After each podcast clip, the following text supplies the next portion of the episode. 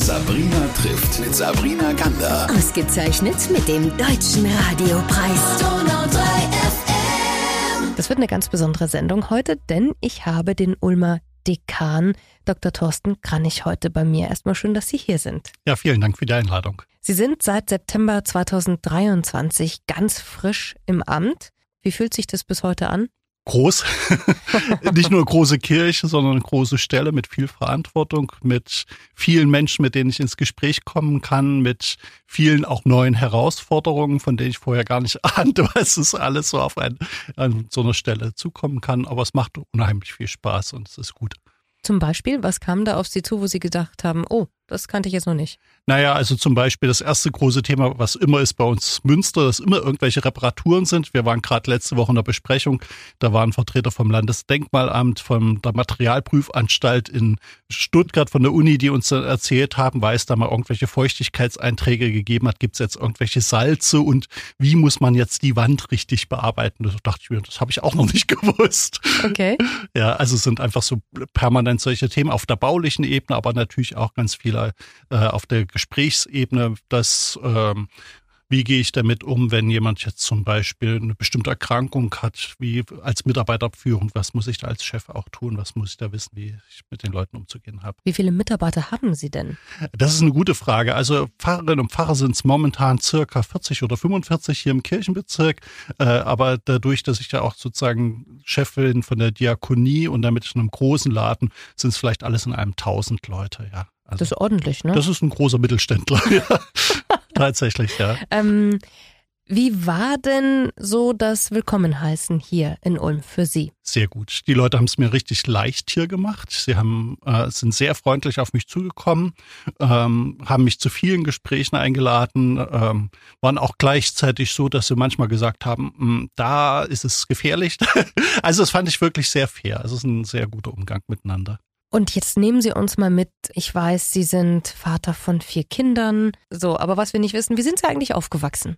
Ich bin aufgewachsen in Thüringen, also damals in der DDR, 1971 geboren, äh, unter den Bedingungen des real existierenden Sozialismus groß geworden, in einem Kontext, wo Religion als Opium für das Volk bezeichnet wurde, ähm, bin äh, durch meine Familie relativ eng angebunden an eine Kirchengemeinde. Dadurch bin ich auch auf diesen Berufswunsch gekommen.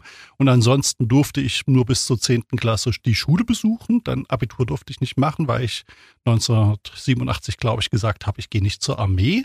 Äh, und das wurde dann von der Schulleitung als Grund genommen, dass gesagt wurde, du darfst kein Abitur machen. Da gab es dann auch Gespräche mit der Staatssicherheit und das hat mich damals doch irgendwie sehr geprägt in meiner Jugend, mhm. diese Erfahrung. Und dann gleichzeitig auf der anderen Seite, zwei Jahre später, die Wende 1989, die bei mir in diesem kleinen Städtchen in Nordthüringen äh, auch intensiv begangen wurde, weil es gab dann sehr äh, diktatorischen SED-Kreisleiter. Das heißt, es gab viel Ärger in der Bevölkerung, deswegen gab es große Demonstrationen, viele Veranstaltungen. Und bei denen war ich, weil ich einfach die ganzen Verantwortlichen gut kannte aus dem kirchlichen Bereich von Anfang an als Jugendlicher dabei. Wo waren Sie am Tag der Maueröffnung? Da war ich damals in der Berufsschule. Ich habe dann nach äh, 88 nach der 10. Klasse eine Berufsausbildung gemacht, war in der Berufsschule äh, und hörte abends um neun dass die Mauer gefallen ist. Wir waren selbst ungefähr 20 Kilometer oder 30 Kilometer von der Grenze weg, also zur niedersächsischen Grenze. Äh, und ab dem nächsten Morgen sah man die Autokolonnen, die alle nur Richtung niedersächsischen Grenzübergang nach Duderstadt gefahren sind. Und Sie selbst sind nicht rüber? Nicht gleich, sondern ein paar Tage später bin ich dann mit dem Zug äh, nach Baden-Württemberg, weil ich hier Bekannte hatte. Ähm, der Zug war, fuhr glaube ich nachts um eins in Erfurt ab. Er war brechend überfüllt. Der einzige Ort, auf dem man sich aufhalten konnte, war das Klo. Wir waren glaube ich zu fünft in der Zugtoilette oder so, standen die ganze Nacht in diesem und dann irgendwie war es alles sehr abenteuerlich und ich kam am nächsten Tag dann in Feingen an der Enz an und war todkrank. Mhm. Musste erst mal drei Tage mich auskurieren nach diesem Chaos, was man da erlebt hat. Das heißt, für Sie ist der Freiheitsbegriff sicher auch ziemlich gefüllt und aufgefüllt mit Emotionen. Natürlich. Also das ist einfach eine ganz zentrale Erfahrung gewesen, so aus diesem System, was die Leute eingesperrt hat, was auch wirklich wenig Entfaltungsfreiheit gegeben hat. Also wie gesagt, ich war ein sehr guter, leistungsmäßig guter Schüler äh, und äh, und dann wird dir gesagt, du darfst kein Abitur machen, weil du eben nicht der politischen Linie entsprichst. Das fand ich wirklich kränkend und auch ätzend. Äh, und dann eben auch so diese äh, staatliche Freiheit raus aus diesem Repressionssystem DDR, das war für mich befreiend bis heute, ja. Wie kam der Doktor dann noch zu Ihnen? Ähm, die DDR-Kirchen hatten immer viel zu wenig Pfarrerinnen und Pfarrer, deswegen gab es immer die Möglichkeit, über einen zweiten Bildungsweg zu studieren. Das habe ich dann auch tatsächlich gemacht. Das war noch so quasi in diesen frühen Nachwendejahren, den frühen 90er Jahren, bin ich nach Berlin gegangen, eine theologische Ausbildungsstätte der, äh, der DDR-Kirchen oder dann der, äh, der evangelischen Kirche in Berlin-Brandenburg und habe dort zwei Jahre studiert und das, was ich dort äh, erlebt habe, also dieses Studium wurde dann an der Universität in Jena als Fachabitur gewertet, ähm, hatte den großen Vorteil, ich konnte dann mit relativ viel Wissen schon an die Uni gehen und habe dann, obwohl ich insgesamt sieben Jahre studierte, meine Regelstudienzeit eingehalten, was dann bei der Rückzahlung des BAföGs auch gar nicht schlecht gewesen ist. genau. Und bin dann sozusagen ganz normal in das Theologiestudium reingekommen, also das akademische Theologiestudium und habe dann, äh, nachdem ich das Examen gehabt habe, das erste Examen, dann noch eine Möglichkeit gehabt, in einem Graduiertenkolleg drei Jahre an der Doktorarbeit zu sitzen. Und über was? Über Kirchengeschichte. Ich bin bis heute ein leidenschaftlicher Kirchengeschichtler. Äh, in der Antike, da ging es damals um die Frage, wie ist das Verhältnis zwischen menschlicher Natur und göttlicher Natur in diesem kleinen Kind Jesus von Nazareth. Also so ein mhm. ganz klassisches Weihnachtsthema. Ist dieses Kind in der Krippe, ist das jetzt ein Mensch, ist das ein Gott oder wie kann man sich das vorstellen? Gab es jemals Zweifel von Ihrem Weg? Also haben Sie jemals gedacht, nee, ich mache ja eigentlich doch nicht das, was ich wirklich bin oder will? Also die, es gab tatsächlich eine Phase im Berufsleben, das war während des Vikariats. Wir hatten zu dem Zeitpunkt schon drei Kinder. Meine Frau saß mit den drei Kindern allein zu Hause und ich war oft in, in dem entsprechenden Fahrseminar, heißt es bei uns hier, also quasi dem Studienseminar für die Vikarsausbildung. Da habe ich gedacht, es weiß ich nicht, ob ich das wirklich auf Dauer will. Ähm, bin aber heilfroh, dass ich es dann durchgezogen habe, obwohl ich wirklich ernsthaft damals nach einer anderen Stellenalternative gesucht habe. Was hätte es da für eine Alternative gegeben für Sie? Äh, ich hätte mir gut vorstellen können, in eine Bibliothek zu gehen oder in ein Archiv zu gehen. Äh, habe mich auch tatsächlich damals beworben für Stellen, aber dann haben mir kluge Leute geraten, das ist kein guter Berufsweg für dich. Und wie gesagt, ich bin dankbar, dass die das mir so gesagt haben. Heute sind Sie Dekan vom Ulmer Münster. Hätten Sie sich das jemals erträumen lassen? Nein, nicht mal. Nie, nie. Komm also, schnell. Nein, es ist tatsächlich.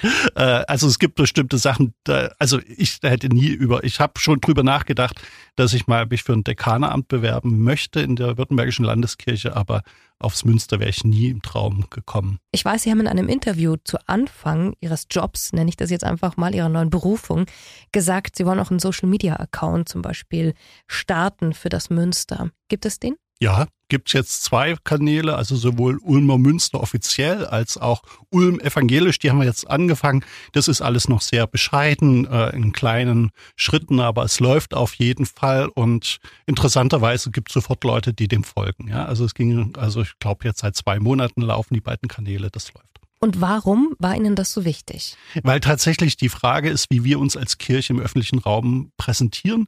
Die klassischen Medien, die es natürlich noch gibt, aber haben zunehmend Schwierigkeiten. Also die Homepage ist ja eine Pflichtgeschichte, aber ich sehe es selbst in meinem eigenen Leben, ehe ich auf eine Homepage gehe, dauert es relativ lang.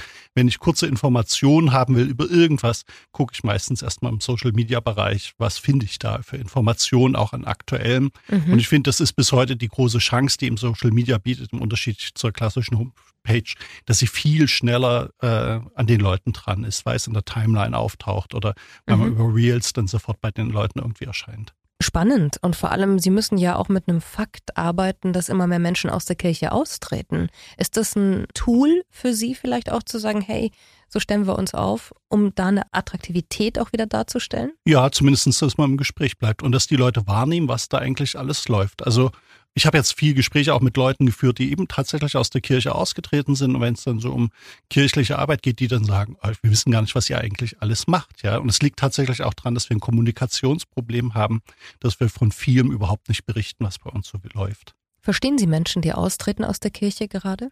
Also ich kann mir gut vorstellen, dass es Situationen gibt, wo jetzt zum Beispiel Leute merken, durch die massive Inflation, mein Geld wird am Monatsende wirklich extrem knapp. Auf der anderen Seite ist es so, dass ich sage, das liegt jetzt nicht primär an meinem Gehalt, sondern an dem, was wir als Kirche tun.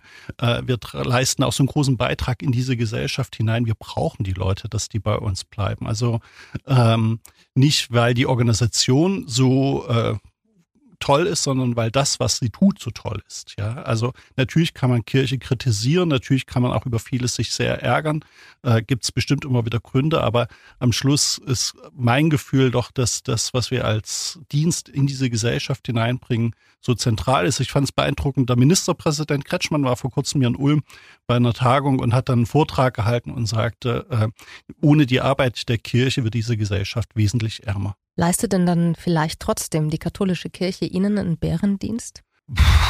Weil sie ja so reform, wie soll ich sagen, widerstandsfähig ist und man das Gefühl hat, da geht einfach nichts weiter.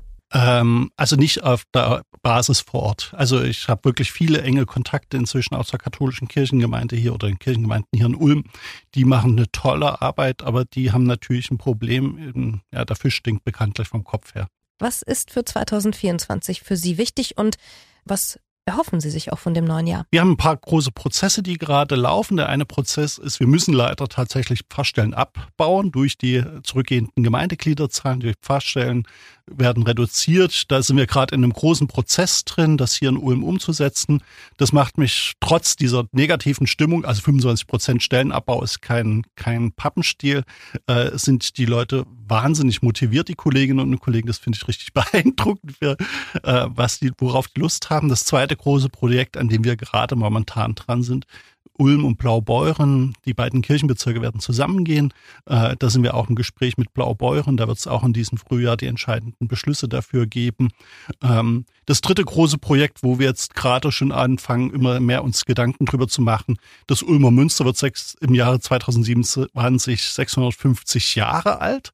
Äh, Grundsteinlegung 1377. Da sind wir jetzt schon in Vorbereitungsgruppen und zu gucken, wie kann dieses große Jubiläum dann in dieser Stadt Ulm gefeiert werden. Mit den entsprechenden Verantwortlichen von der Stadt sitzen wir zusammen, mit dem Münsterbauverein sitzen wir zusammen. Und das ist, macht richtig Spaß, weil es auch so ein Zukunftsprojekt ist. Also Ihnen wird's nicht langweilig? Nein, habe ich keine Sorge.